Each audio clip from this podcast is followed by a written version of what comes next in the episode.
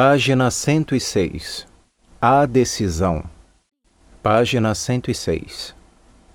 A decisão. Ela então se decidiu, levantou-se, vestiu-se e saiu. No elevador encontrou um vizinho.